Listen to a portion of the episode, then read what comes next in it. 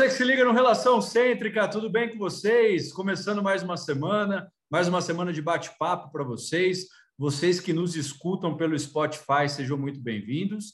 E vocês que nos assistem aqui pelo YouTube, sejam muito bem-vindos também. Hoje eu recebo uma convidada super especial, uma cirurgiã bucomaxilo, mestre, doutora, doutora Gleice Vantovski. Seja muito bem-vinda aqui no nosso canal, viu?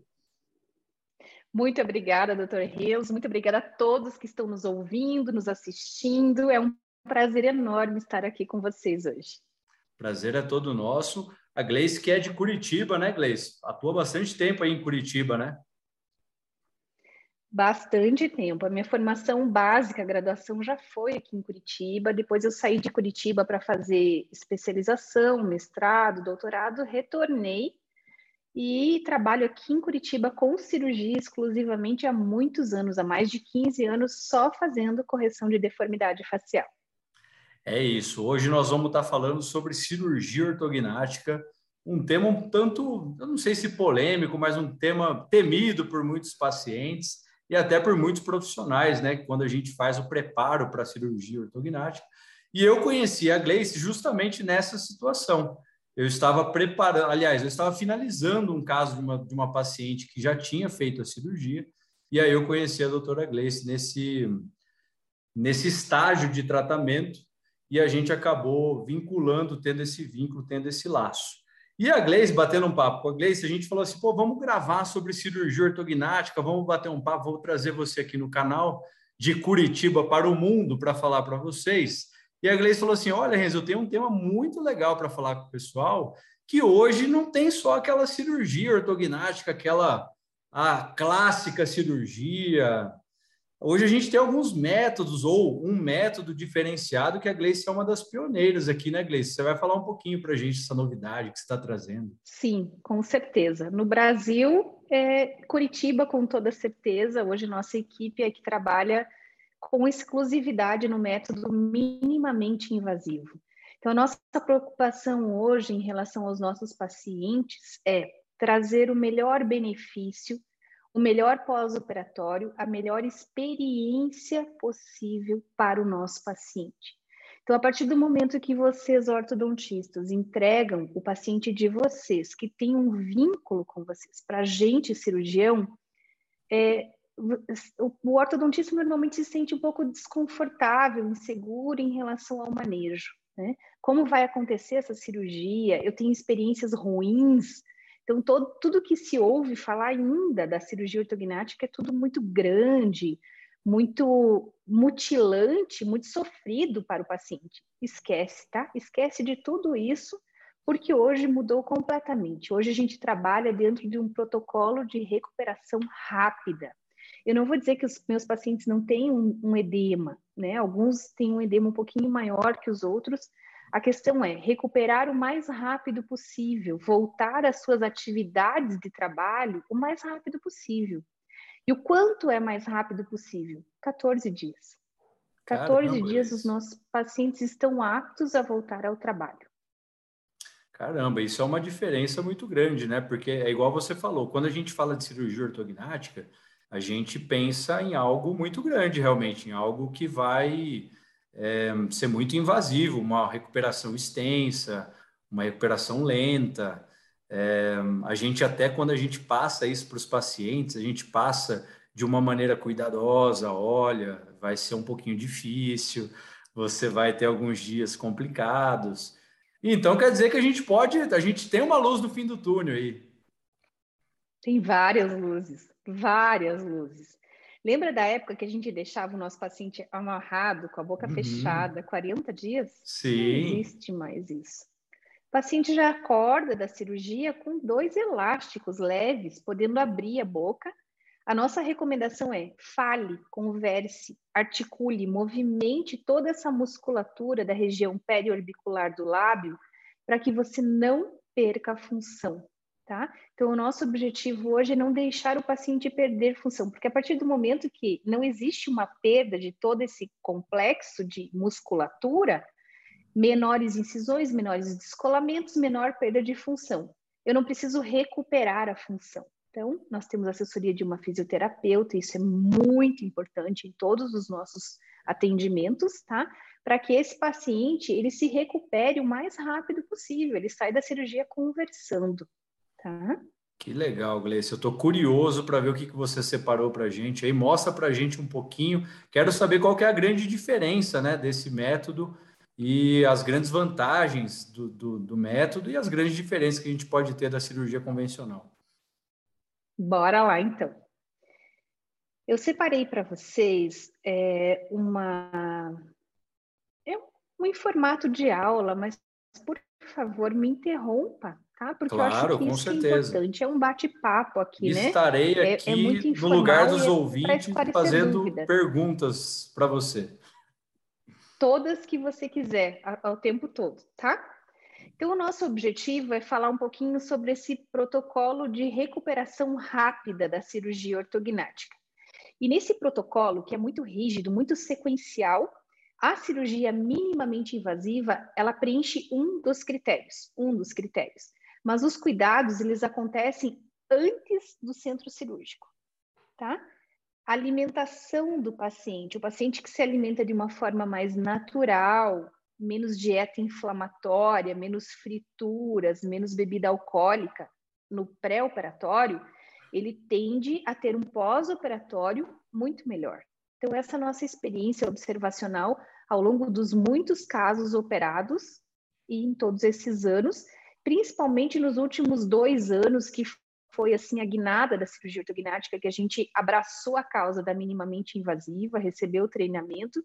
Eu continuo fazendo treinamentos, continuo me especializando, continuo estudando a técnica, porque eu realmente acredito, e não é a minha opinião, tá? É a opinião do paciente que conta. Ele chega aqui é, numa recuperação muito melhor, tá?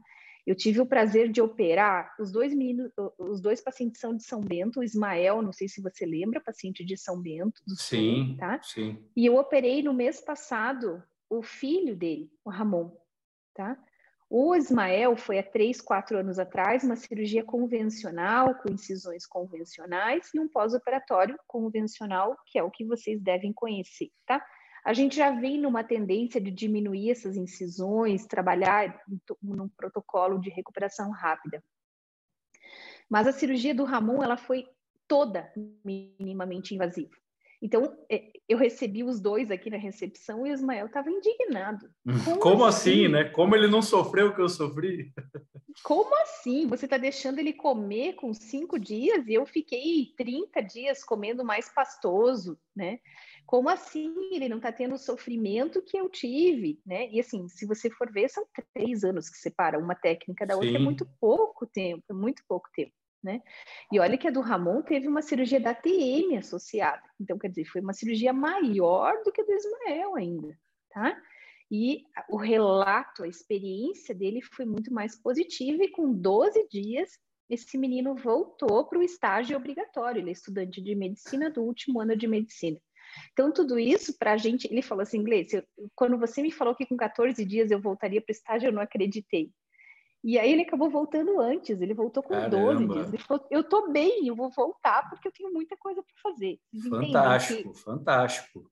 Isso é uma evolução muito esforço. grande, né? Porque 14 dias era o, era o tempo que a pessoa estava comendo ali no pastoso. Sim, sim. Eu não estou minimizando a cirurgia ortognática, tá? Tá? Ela é um procedimento grande, é feito no hospital, com anestesia geral. Sob hipótese alguma, eu vou minimizar a cirurgia, tá? Mas é claro que a experiência da equipe conta muito, tá? Então a cirurgia é toda por dentro da boca, via de regra, né? A exceção da cirurgia do Ramon, que teve ATM junto, que teve que ser pela pele, abordagem. Mas a, a, cirurgia ortognática, ela é toda por dentro da boca, não tem cortes por fora, a boca não fica amarrada, esquece de tudo isso, tá? Então, não tem pontos na pele, é tudo por dentro da boca mesmo, num esforço muito grande para diminuir as incisões, diminuir os descolamentos e parear esse pós-operatório. Então, é, isso, isso indiferente, Gleice, se, se o problema for maxila, se o problema for mandíbula, indiferente. Completamente indiferente. E eu vou te falar mais assim. Hoje nós temos ferramentas de recurso virtual, de planejamento virtual que eu não tinha um tempo atrás. Eu tenho muita precisão de diagnóstico, tá? Então, 90% das minhas cirurgias hoje são cirurgias combinadas, maxilomandibulares porque o resultado para o meu paciente ele melhora muito. Eu consigo alterar o plano oclusal, eu consigo melhorar movimentações que têm limitação na ortodontia, que eu não conseguia enxergar antes num planejamento 2D, com um modelo de gesso cerrado. Isso não cabe mais dentro da cirurgia ortognática. Eu tenho ferramentas de altíssima precisão que são utilizadas em 100% dos casos e que me permitem mostrar ao paciente antes da cirurgia o que eu pretendo fazer com ele, entende? Você consegue fazer uma previsão, uma previsibilidade muito mais assertiva com, com, todas, essas, com todas essas ferramentas. Da parte óssea, 100% de precisão. 100%. Tá? A parte de tecido mole, ainda existe uma defasagem dos softwares, eu ainda não tenho uma precisão 100%, mas eu consigo, através da análise facial de uma documentação tridimensional da face, estimar, inclusive, os pontos de defasagem da cirurgia e eu consigo é, estabilizar a expectativa do meu paciente. Olha, você vai mudar assim, assim, assado, isso aqui eu não consigo, isso aqui com harmonização ou com uma prótese rígida, isso aqui vai precisar de uma lipo, eu consigo associar técnicas estéticas para melhorar o meu resultado e o paciente ele já sabe, ele sai da cirurgia sabendo o que vai mudar efetivamente e o que não vai mudar, o que eu não vou conseguir mudar. Isso é perfeito. Legal. Legal, mostra pra gente aí, Gleice. A nossa. Bora lá. Então, a fase da cirurgia ortognática, ela é dividida em fases pré-operatória, que é a fase que todos os ortodontistas, vocês ortodontistas conhecem muito bem, porque é essa fase que vocês encontram o paciente, que vocês é, planejam né, ortodonticamente uhum. toda essa descompensação dentária. Via de regra, a gente faz algum tipo de trabalho descompensatório antes da cirurgia, né? Sim. Alguns casos benefício antecipado, mas isso é um tema para um, um, um outro um encontro, próximo, né? Um próximo bate-papo. Sim. Quando opera benefício, quando não opera, via de regra, vamos conversar hoje sobre o preparo tradicional, pré-operatório, descompensatório. Existe uma fase transoperatória, existe uma fase pós-operatória de controle rígido, tá? E em todas essas fases, existe um cuidado muito importante da nossa equipe com os pacientes que vocês entregam para a gente. E tem que ser assim. Não aceitem menos do que isso. Não aceitem dedicação plena e integral do cirurgião para o paciente de vocês, porque é para isso que a gente tem uma formação, é para isso que a gente estuda, tá? E para isso que a gente se dedica ao máximo para trazer o resultado melhor possível para o nosso paciente. Então, essa fase, eu vou mostrar um pouquinho o caso de, de uma paciente chamada Veridiana. Veridiana é uma classe 2, bem severa, retrognata de mandíbula, bem acentuada. Com prognatismo ósseo de maxila. Quando eu falo de é, retrognatismo, é base óssea, tá? Não necessariamente o dente, ele a, a relação dentária, ela acompanha a relação de base óssea. Isso a gente já sabe, né? Tem pacientes que vêm aqui para o consultório, o dente encaixa perfeitamente em classe 1, bonitinho. Estou descompensando agora uma paciente com Invisalign para operar, tá? É um perfil classe 3, a pontinha do queixo bem virada para fora, falta de maxila, e os dentes continuam, mesmo depois da descompensação, continuam em classe 1. Então, classe dentária e classe esquelética, tá? Essa paciente era uma classe 2 dentária e esquelética, tá? é, ela foi submetida, então, a todo esse preparo descompensatório para a cirurgia ortognática, nessa foto inicial, né, a foto de documentação inicial, e na foto, na segunda foto, é antes da cirurgia. Então, são as fotos, ela já está com os ganchos de cirurgia, tá? Com tratamento uhum. ortodôntico. Para ela, nós optamos por extrações de premolares. É, isso é, um, é, por isso que você tem que entender teu ortodontista, conversar. Eu faço questão, você me conhece, né, Renzo? Eu vou Sim. lá para São Bento, faço questão de conversar com o ortodontista para decidir tudo isso. Vai trazer benefício extrair premolar? Não vai, vai trazer benefício, né? Até que ponto a gente vai conseguir o melhor resultado possível para essa paciente? E para ela, para a Veridiane, nós optamos pela extração de quatro premolares para melhorar essa, essa inclinação dos incisivos, verticalizar um pouco esses, esses incisivos, tá? Mas reparem no posicionamento bem retro, é, gnata de mento, de mandíbula, né? E essa maxila, até pela ascendência dela, o pai dela é negro, preto, e a mãe é branca. Então, ela é uma mulata mais com a pele mais branca, Uhum. E quando eu falo isso, gente, não é, você tem que considerar muito a ascendência do paciente para planejar o seu tratamento. Isso é fundamental. O Brasil é o país onde tem mais miscigenação de raças. Todo mundo é brasileiro, né? Você é brasileiro, eu sou brasileira, viria brasileiro, qualquer um é brasileiro. É que é uma mistura muito grande. Né? É. Muito, muito linda, muito perfeita. É verdade mas a gente precisa olhar para esse paciente com uma individualização muito específica para entender as necessidades daquela face. Ela tem traços afro, né? Ela é branca, a pele é bem branca, mas tem traços afro. E para isso eu preciso deixar ela levemente protruída para que fique bonito esse rosto dela, né? O objetivo nosso é esse, tá? Então esse é o vídeo dela falando antes da cirurgia. Pô, Leis, não saiu o som que ela tá realmente está saindo, ela está falando mesmo, ela só está tá, tá falando, não saiu o som? Não, não saiu o som para gente. Tá, eu vou e ele tá com som aqui, tá? Mas é um vídeo dela no, no pré-operatório, ela tá, tá. explicando tá. as queixas dela, que ela não gosta do queixinho dela que é posicionado para trás, as bochechas são muito salientes na face certo. e o sorriso dela não é harmônico, é um sorriso gengival. Então, é isso que a Viri fala para gente nesse vídeo é, de, de pré-operatório. Por que, que, é importante essa documentação? Mais do que o que o paciente está falando, é essa movimentação labial. Isso, é, deu para perceber bastante que ela estava. Não Foi, sela lábio. Isso, forçando. Né? né? Expõe bastante a gengiva, não é um sorriso harmônico mesmo.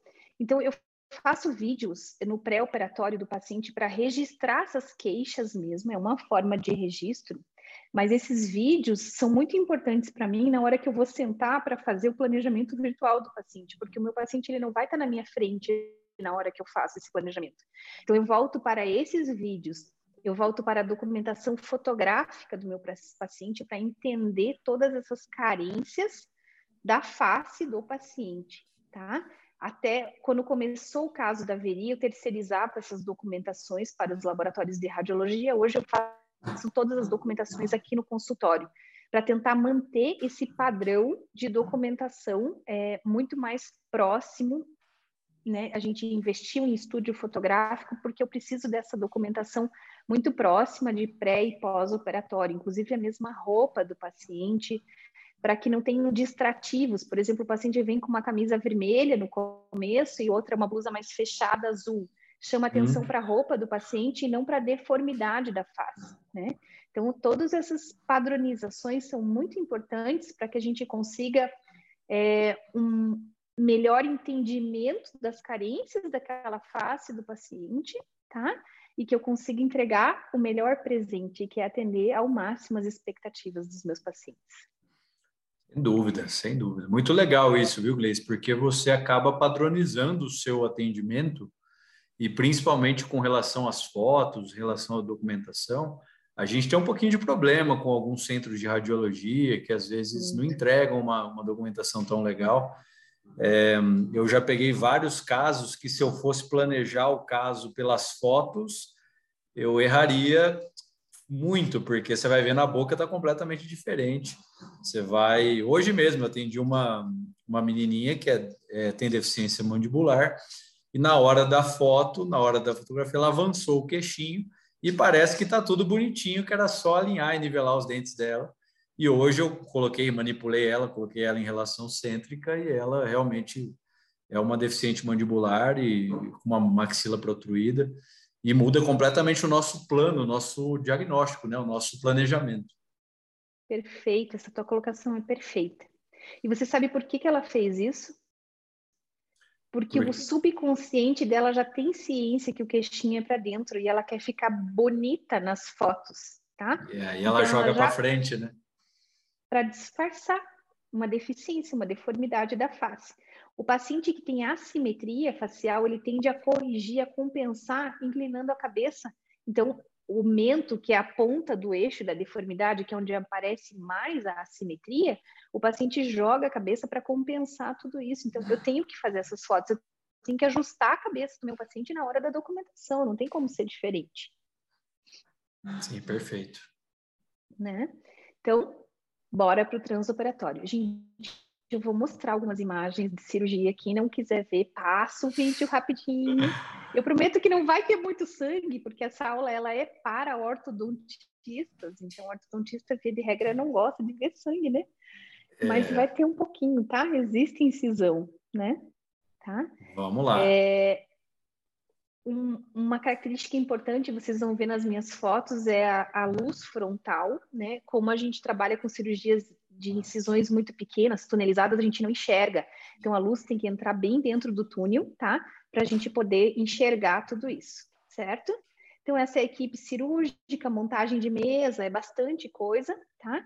E esse é o protocolo de recuperação rápida do Dr. Swenning, do Dr. Otero, tá? O Dr. Swenning teve no Brasil aqui há um mês atrás, eu tive a oportunidade de fazer o treinamento dele, é o pioneiro mundial na cirurgia ortognática minimamente invasiva, e a gente segue assim, bastante a linha dele, tá? Então, existe um, todo um preparatório antes da cirurgia, durante da cirurgia e pós-cirurgicamente para controle de dor, controle de sangramento, controle de vômito, a pressão tem que estar muito estável durante a cirurgia. Então, basicamente eu opero com equipes muito conhecidas. Inclusive, quando eu vou para São Bento, eu gosto que seja o mesmo anestesista. A gente já combina antes, porque ele sabe do que eu preciso na hora da cirurgia. E não é Legal. só porque eu sou chata. Claro que a gente vai desenvolvendo algumas manias né, ao longo dos anos, mas é porque precisa padronizar mesmo, tá? Quanto mais eu padronizo tudo, melhor é o pós-operatório do meu paciente, tá?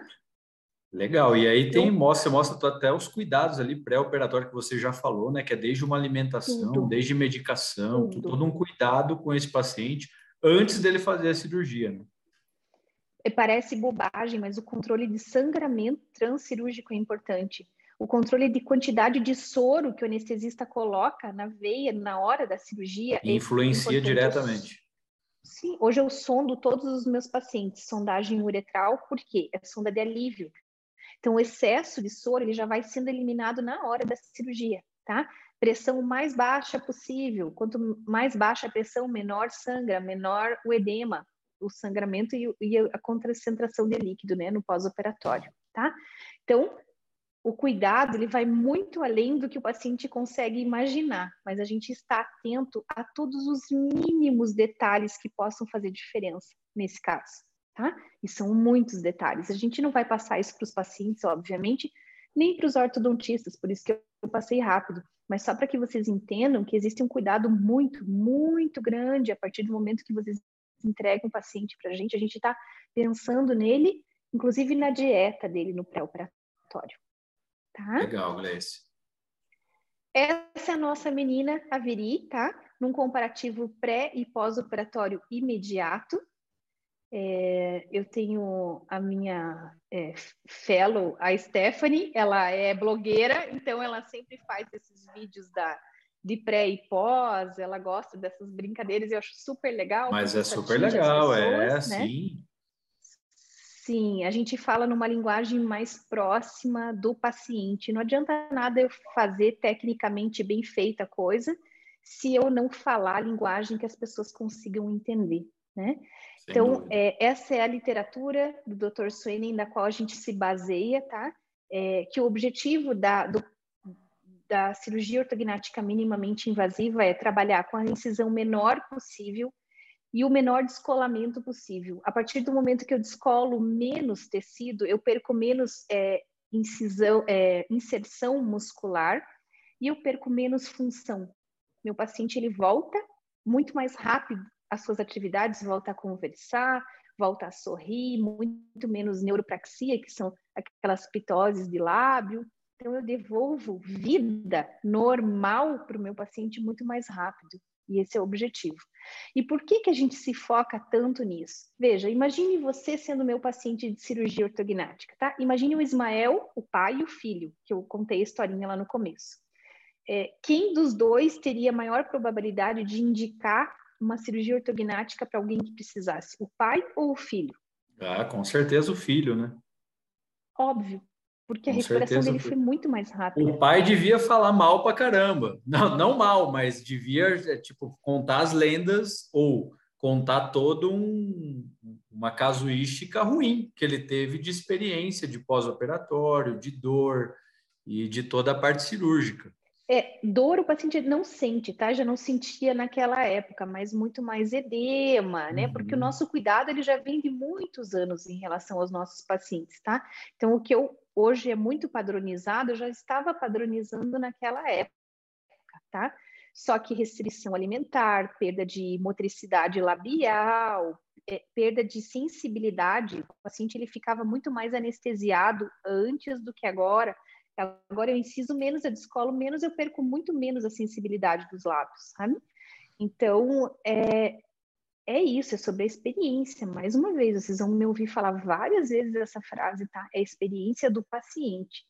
Então, é, a partir do momento que uma paciente ele tem uma boa experiência, ele volta para o ortodontista falando, gente, não foi tão ruim assim. É. Claro que não é uma cirurgia fácil, mas o benefício é tão grande que eu com toda certeza faria tudo de novo. voltei a trabalhar com 14 dias.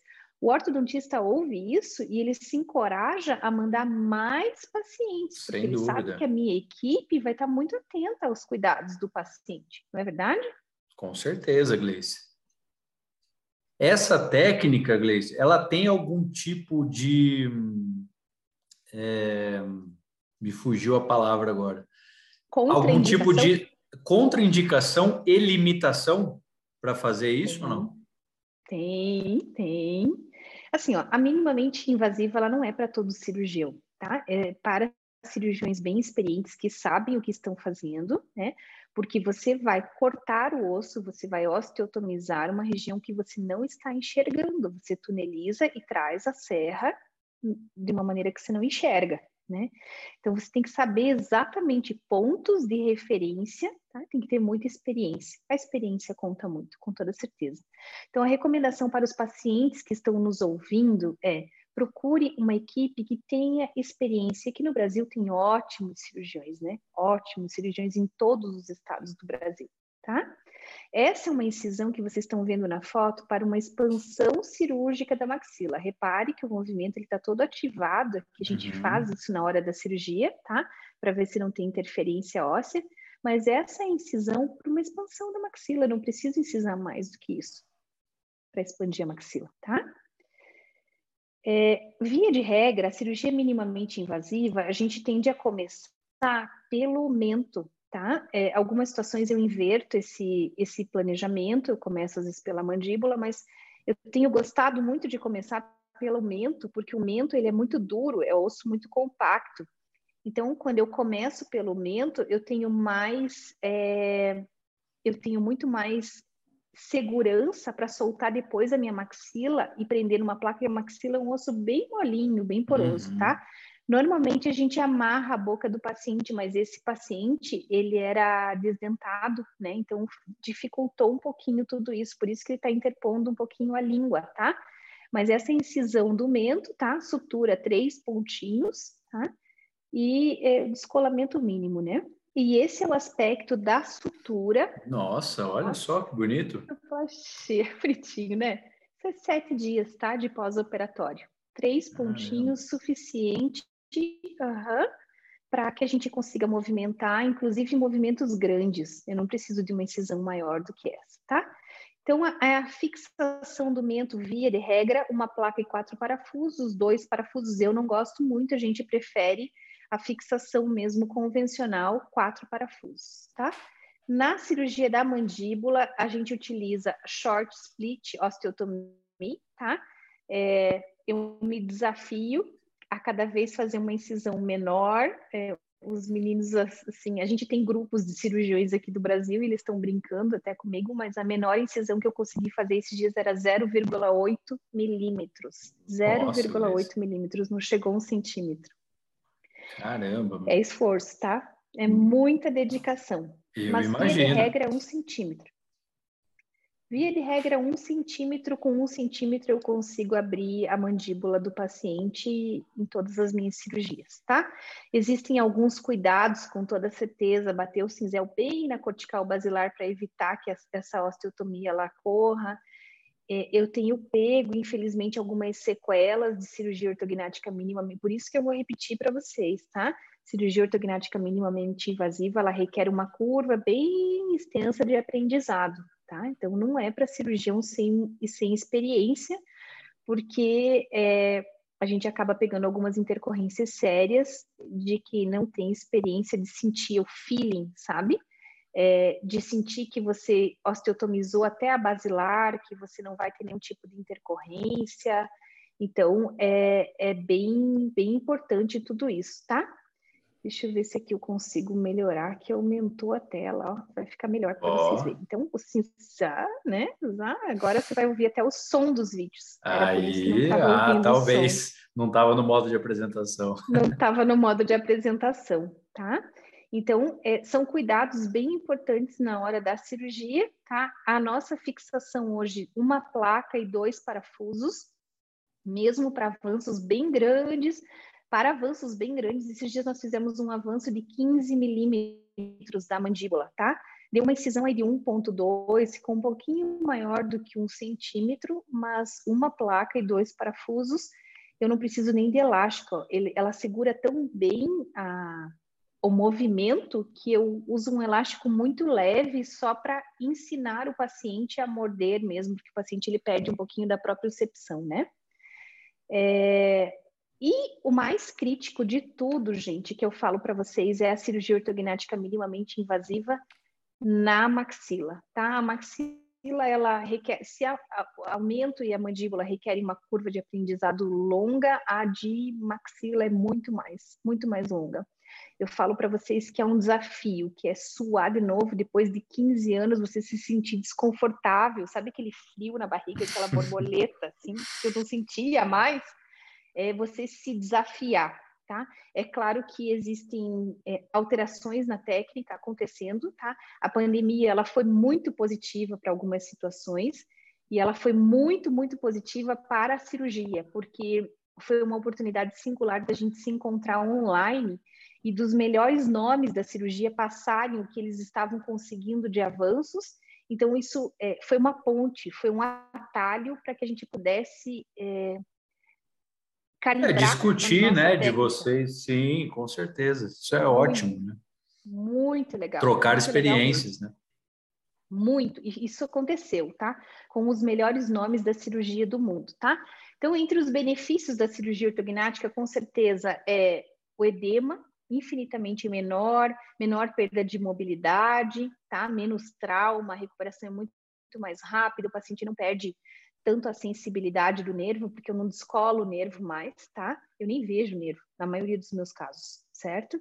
Mínima perda de sangue, tá? A recuperação da mucosa, o fechamento da ferida, é óbvio que é muito mais rápido, porque é uma incisão bem pequenininha, tá?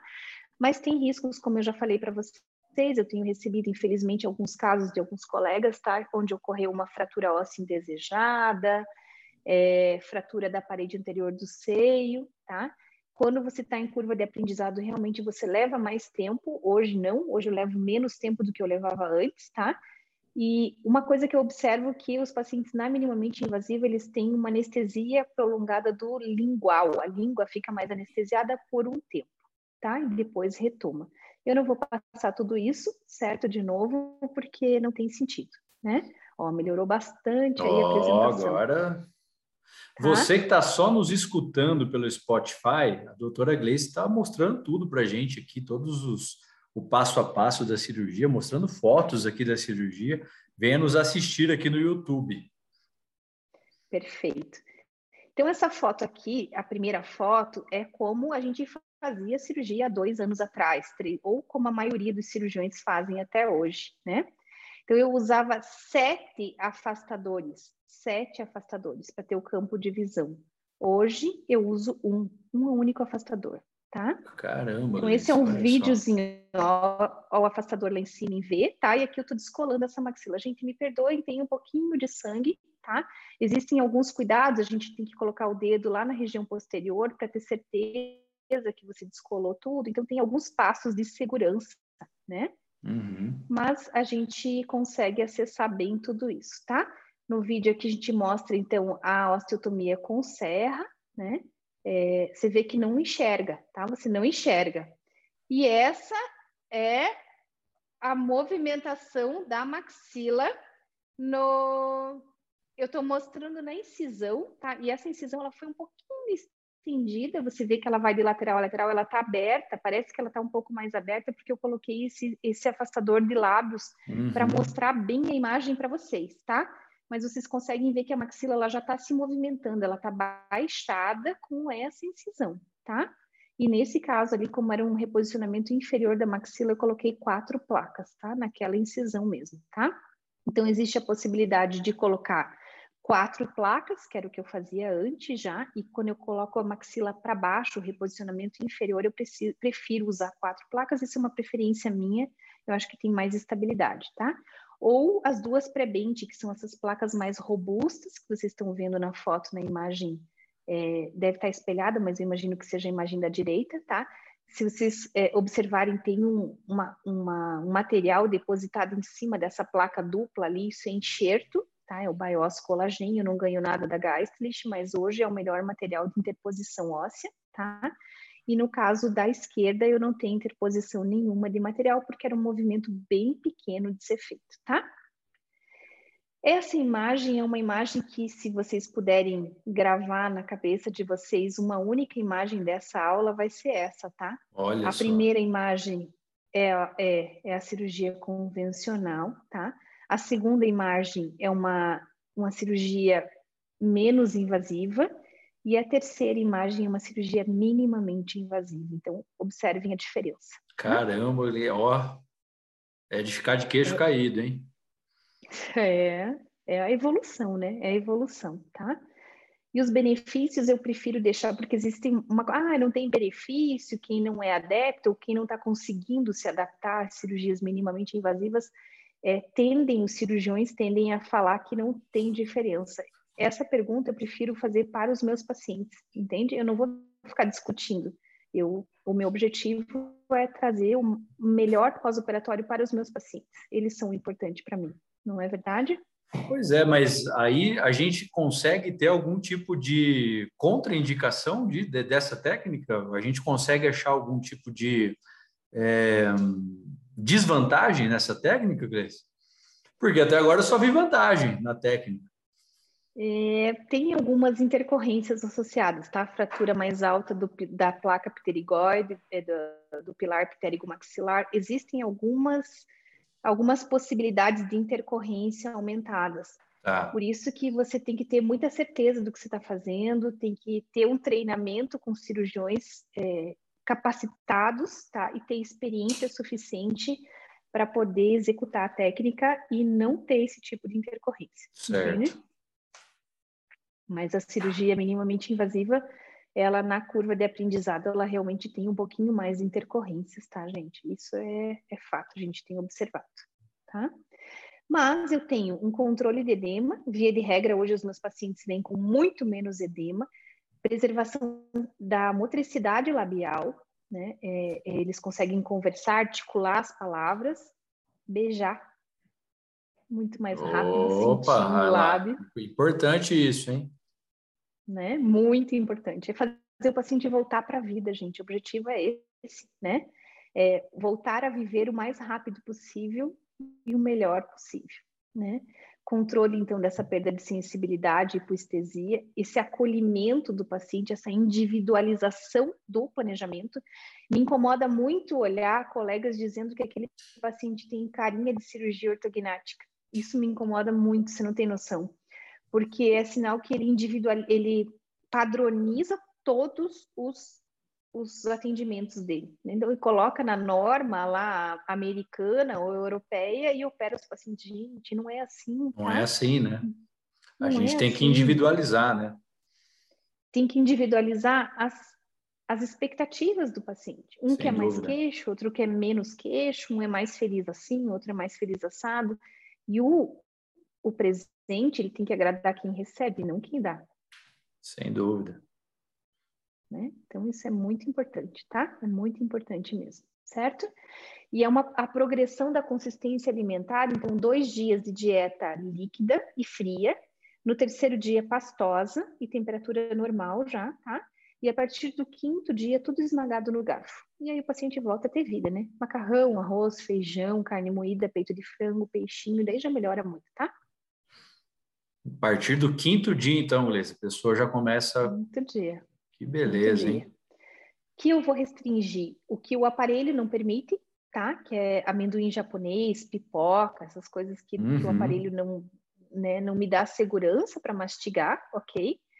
É, carne muito dura, eu prefiro que o paciente espere aí uns 60 dias, dependendo do movimento, até um pouquinho mais, tá?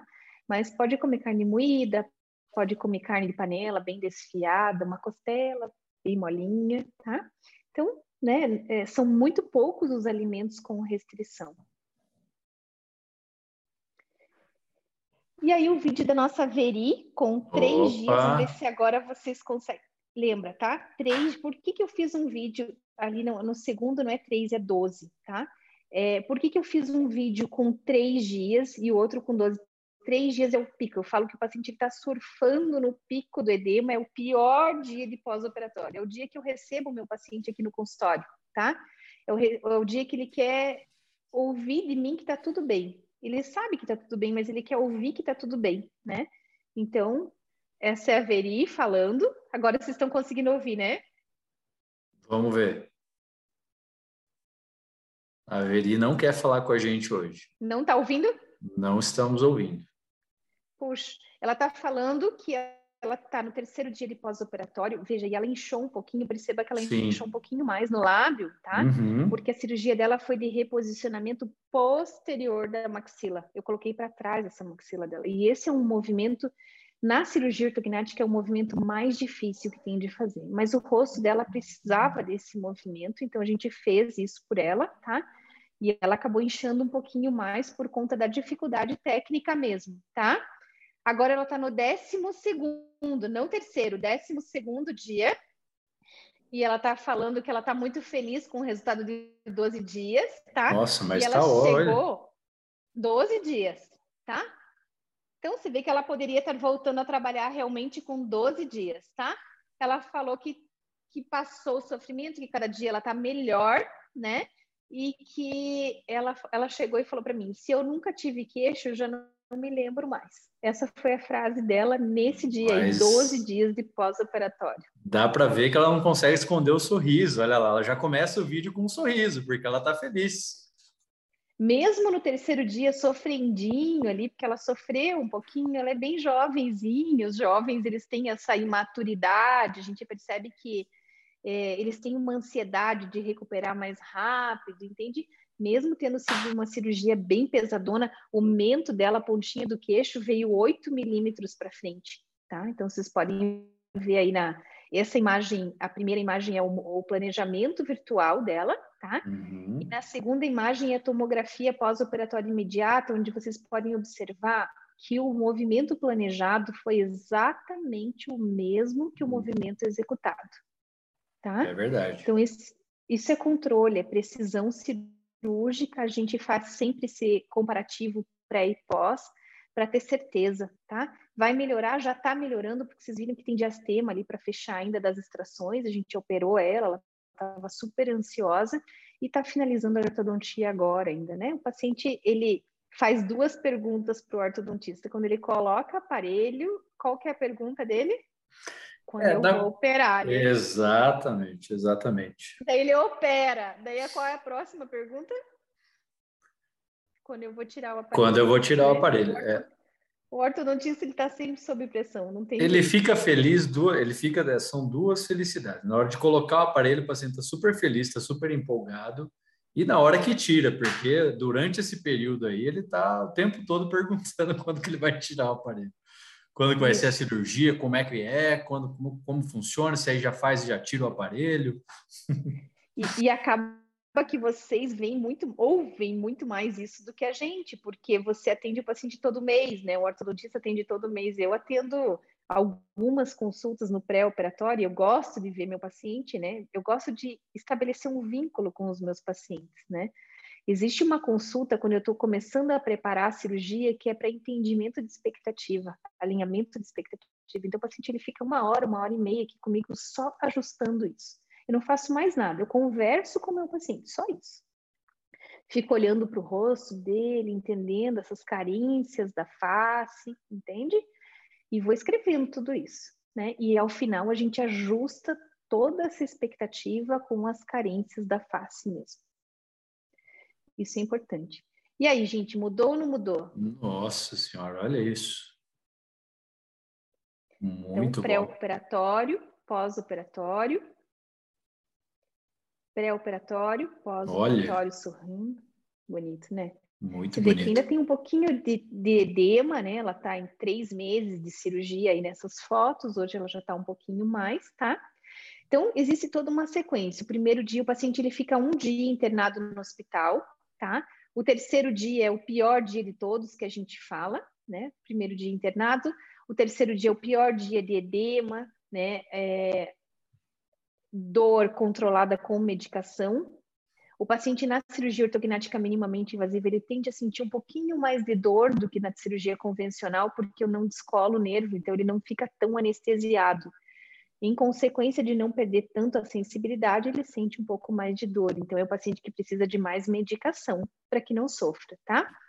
Sete dias menor mobilidade, 14 dias volta a trabalhar, 30 dias back to normal life. Voltou para a vida normal, tá? 30 dias. Essa é a nossa paciente Mariana. Ela está no hospital, tá? Vocês estão vendo que tá a fronha do Hospital das Nações, uhum. tá? Um dia de cirurgia, eu estou passando para dar alta para ela. Fez cirurgia de maxila, mandibulamento e turbinectomia para melhorar essa via aérea. A gente acaba fazendo bastante nos pacientes. Sangra um pouquinho mais o nariz, mas é muito importante para o ganho respiratório, tá? Ela está contando onde ela perdeu sensibilidade, né?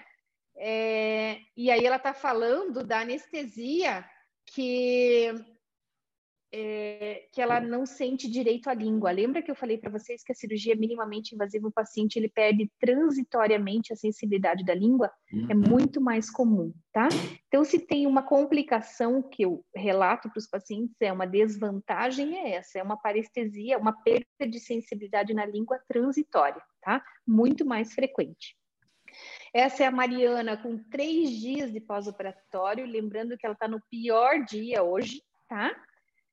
Com ali eu não lembro, acho que uma semana, né? Ou controle ali, tá? Mas melhorou muito o perfil dela, era uma perfil muito. classe 2 birretrognata. Repare no impacto do nariz dessa paciente, tá? A projeção de mento, definição de contorno de mandíbula, a respiração melhora muito. Essa paciente ela fazia roncopatia porque faz compressão de via aérea, né? O queixinho está muito para dentro, tá? E esses são os benefícios, é óbvio e inegável que existe um impacto estético no paciente muito grande. Repare Fantástico. na postura de cabeça, no olhar da paciente, né? Repare que ela mudou o corte de cabelo, então existe um impacto estético, isso é inegável, tá? Então, o, o protocolo de rápida recuperação, ele é um pacote, tá? Que inclui um atendimento, um cuidado multidisciplinar. Então, na minha equipe eu tenho uma nutricionista, eu tenho fono, eu tenho físio, tá? Eu tenho cuidado psicólogo quando a gente identifica que existe algum distúrbio psiquiátrico no paciente, tá? Ele prevê uma redução na hospitalização. Em média, os meus pacientes ficam um dia, a menos que tenha alguma comorbidade associada, tá? É, e eu tendo a voltar o meu paciente o mais rápido possível para a vida normal, para as possibilidades normais, tá? Essa é a Jéssica, Jéssica com seis dias de pós-operatório, tá? Ela é, essa é ela no pré-operatório. Eu gostaria que vocês reparassem nesse vídeo, tá? Na posição de cabeça dela, no olhar dela retraído, mais uhum. depressivo. E ela fala isso. O que eu estou falando é um relato da paciente, tá? Essa paciente, eu fiz duas intervenções nela. Eu fiz uma expansão da maxila na técnica convencional. E um ano e três meses depois, eu fiz a cirurgia minimamente invasiva nela. E ela fala que a cirurgia ortognática foi muito melhor do que a expansão da maxila, que é uma cirurgia muito menor. Caramba! Então, eu falo que eu deixo para o paciente falar, sabe? Ela é a experiência dela é o que conta, tá? É o que o paciente me fala. Por que, que eu vou desistir disso se eu vejo que o meu paciente está muito melhor? que a experiência do meu paciente está muito melhor. Então, eu me cobro para que eu melhore mais, cada vez mais, para que o meu paciente tenha melhor recuperação. Repare na posição de cabeça dessa menina no pré-operatório, tá? Ela era introspectiva, ela não é se verdade. maquiava. É verdade. Tá? Então, você, você que está olhando pode até achar, nossa, mas ela sempre foi bonita. Realmente, ela é uma mulher bonita mas a deformidade da face, a maxila dela era muito uhum. estreitinha, ela sofreu muito bullying, sabe? e ela carregava isso para a vida dela, tá? Então, essa é uma foto pré, antes da cirurgia e depois de três meses de controle. Então, assim, uma mudança sutil, concordam comigo? Pequena mudança dela, Sim. mas para ela, ela voltou maquiada para fazer essas fotos, ela não, não, se maquiava, gente, tá? Então, é um impacto na vida do paciente mesmo, né? Uma vista é, de 45 graus, essa foto ela é bem boa para observar, então, essa repercussão na papada, na projeção de mento, na projeção de nariz, preenchimento de bigode chinês, né, do sulco nasolabial, tá? E numa vista de perfil, então, olha como faz uma repercussão na pontinha do nariz, sempre tem um impacto na, no nariz do paciente, sempre, sempre tem repercussão estética na face do paciente. Mas o, lembrando, né, que o objetivo primordial da cirurgia ortognática não é estética, tá, gente? É uma correção funcional. Sim. Paciente que tem dor. Se você compensar um classe 2 como ela, fecha o perímetro de maxila, esse paciente ele vai voltar com muita dor para o teu consultório. Não faça isso, gente, tá? Então a gente pega daí retorno de paciente aqui que usou aparelhos quatro anos, cinco anos, morrendo de dor, coloca aparelho de novo, né? expande esse perímetro de maxila para de doer, só que vira classe 2 de novo, né? É um paciente uhum. cirúrgico que não pode ser compensado. Paciente cirúrgico compensado não tem estabilidade, tá? Se compensa um classe 3, volta depois, está classe 3 de novo, tá mordido em topo, né? Porque esse paciente é cirúrgico, ele tem indicação cirúrgica, tá? Então, existem imagens que falam por si só, tá? Essa é uma imagem que a paciente me mandou, ela foi no casamento da cunhada, e aí eu deixo os comentários para vocês que estão assistindo a gente, né? Que legal, o olhar dela, olhar tristonho, né? Então é sobre impactar vidas. Esse é o nosso objetivo, né? O impactar positivamente, tá? E é mais uma vez, é a experiência do nosso paciente. Então, assistindo tudo isso, eu vou te fazer uma pergunta, doutor hoje, você deixaria de indicar uma cirurgia ortognática pelo pós-operatório? De jeito nenhum. Eu já não, não uhum. deixava de indicar, tá, Gleice? Que realmente eu confio bastante no seu trabalho. E eu já não deixava de indicar quando fosse a queixa. Realmente, a gente trabalha muito com a expectativa do paciente, né? Isso você tocou bem no assunto. E isso eu faço muito com os meus pacientes. Eu, eu pergunto para os meus pacientes qual a expectativa deles, o que, que eles querem então, baseado nisso, se for realmente um caso cirúrgico, eu não tenho dúvida nenhuma para indicar para você. E agora, com essa técnica nova, vai continuar e agora eu vou incentivar mais ainda, com certeza, esses pacientes que procuram por cirurgia, né, que precisam dessa cirurgia, com certeza eu tenho que vão ser muito bem amparados, muito melhor amparados do que eram também, né? uma experiência grande né? fantástica. Eu Bem imagino. Grande. Eu imagino. Bem grande mesmo. Eu imagino. Com certeza. Se existir, se existir um apoiador da cirurgia ortognática, é, esse apoiador sempre foi você, né? Parabéns, tá? Parabéns. Ah, obrigado. Mesmo. Obrigado, eu agradeço você. Olha só, eu achei que você ia colocar agora seus seus contatos. Como é que faz para achar você, Gleice? O pessoal que gostou de você aqui, como é que faz para te achar nas redes sociais? Você tem aí um. Lá no Instagram. Um slidezinho aí, não? Né, o, o, mas é só me procurar pelo meu nome, Gleice Vantovski, tá? Tá. Vocês já me acham lá no Instagram. Acha lá no Instagram. Eu, eu tento, né, colocar casos, mas assim, a gente não coloca nem 20% dos casos operados. Alguns não querem se expor, outros eu não consigo ter tempo mesmo, porque a gente acaba recebendo paciente do Brasil inteiro. Às vezes o paciente não volta, eu perco um pouco a documentação, entende? Uhum. Mas é, o objetivo é colocar alguns casos específicos para que você olhe enquanto paciente e fale: o meu problema é esse, eu preciso disso, né? Isso vai ter um impacto muito grande na minha vida. Lembrando das repercussões funcionais, melhora muito a respiração, tá? Respiração pelo nariz, roncopatia, dores miofaciais, tá? Então, existe preservação da articulação a partir do momento que você reposiciona essa cabeça da mandíbula na fossa adequadamente. Então, existem muitas repercussões funcionais, além, claro, da estética, que nem vou comentar, né? Sem dúvida, Gleice.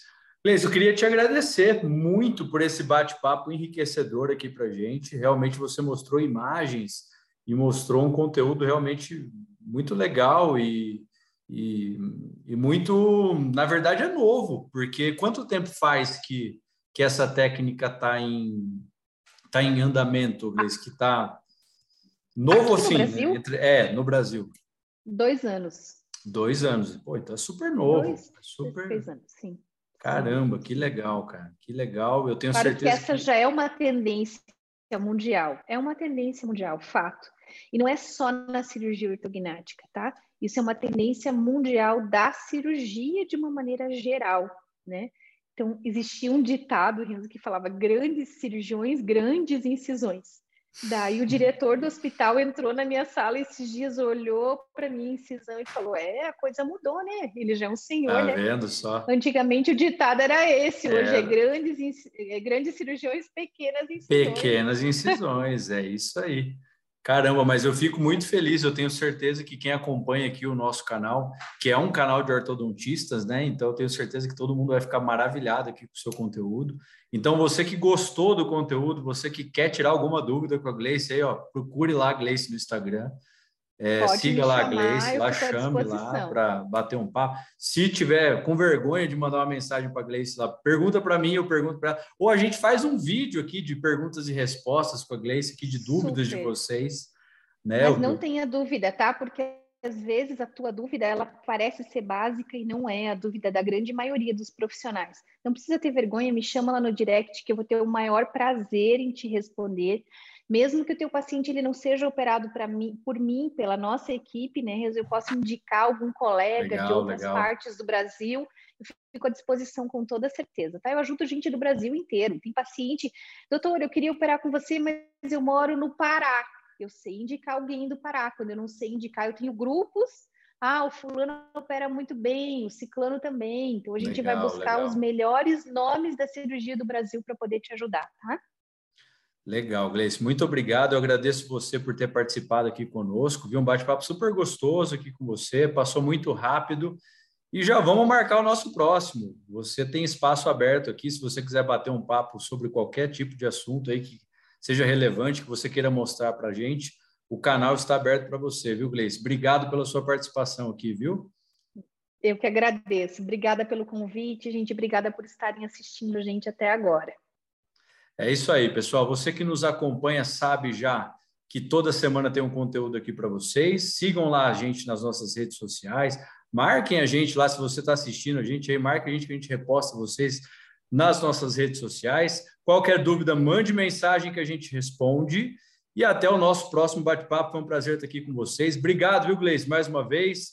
Alô, pessoal do Spotify, alô, pessoal do YouTube. Um beijo para vocês e até o nosso próximo bate-papo. Valeu, pessoal. Tchau, tchau.